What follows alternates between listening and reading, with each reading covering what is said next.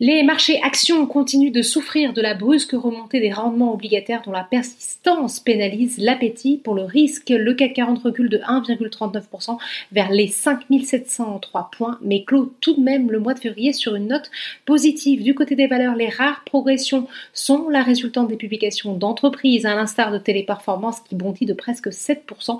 Le groupe a indiqué avoir réalisé en 2020 une croissance organique de son chiffre d'affaires de plus de 23% en hausse également de plus de 3%. Saint-Gobain qui fait état de résultats records au second semestre. Sur cette période, le résultat d'exploitation a en effet bondi de 22,4% à données comparables, atteignant une marge record de 10%. Le groupe a également annoncé que son PDG Pierre-André de Chalandard, en poste depuis 2010, quittera ses fonctions en juillet. À l'inverse, Veolia lâche de son côté 4,28% après un nouveau revers dans le feuilleton OPA sur Suez. Le conseil d'administration de ce dernier a en effet refusé l'offre de son concurrent, estimant que les conditions n'étaient pas réunies pour accueillir favorablement le projet de Veolia Engie qui publie au titre de 2020 un résultat net récurrent par du groupe en baisse de 36,5% à 1,7 milliard d'euros, chute de son côté de plus de 4% sur cette séance. Les valeurs dites cycliques qui avait profité de la tendance haussière des dernières semaines recule fortement aujourd'hui,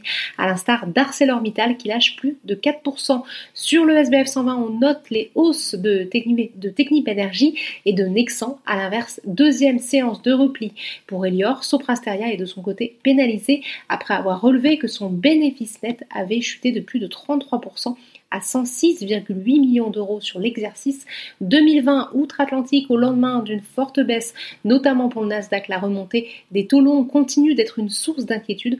Au moment de la clôture parisienne, le Dow Jones et le S&P 500 évoluent en territoire négatif tandis que le Nasdaq se reprend. Voilà, c'est tout pour ce soir. N'oubliez pas, toute l'actualité économique et financière est sur Boursorama.